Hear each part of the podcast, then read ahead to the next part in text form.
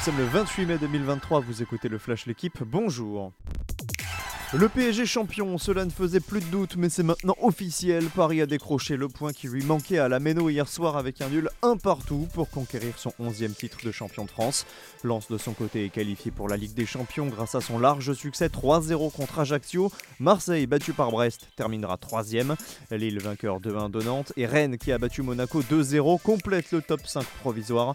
En bas de tableau, Auxerre et Nantes sont séparés de 2 points dans la course au maintien à la faveur de la GIA. Tout se jouera à la dernière dans une semaine.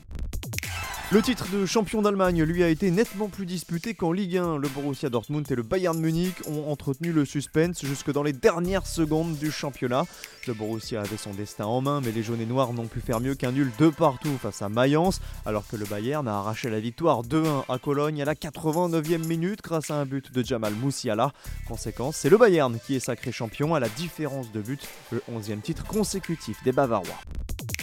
Primoz Roglic prend sa revanche sur l'histoire. Il y a trois ans, le Slovène avait perdu le Tour de France à l'issue d'un contre-la-montre en côte à la veille de l'arrivée. Cette fois, Roglic est dans la peau du bourreau. Il a réalisé un coup double en remportant hier la 20e étape du Giro et en prenant la tête du classement général.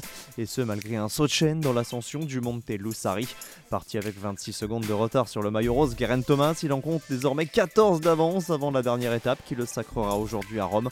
Ce sera le quatrième grand tour à son palmarès.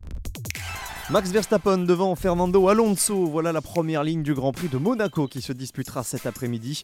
Le pilote Red Bull partira aux antipodes de son coéquipier Sergio Perez qui a tapé le mur en Q1. Charles Leclerc à domicile s'élancera du troisième rang juste devant Esteban Ocon, performance majuscule du Français qualifié au quatrième rang. Merci d'avoir écouté le Flash l'équipe, bonne journée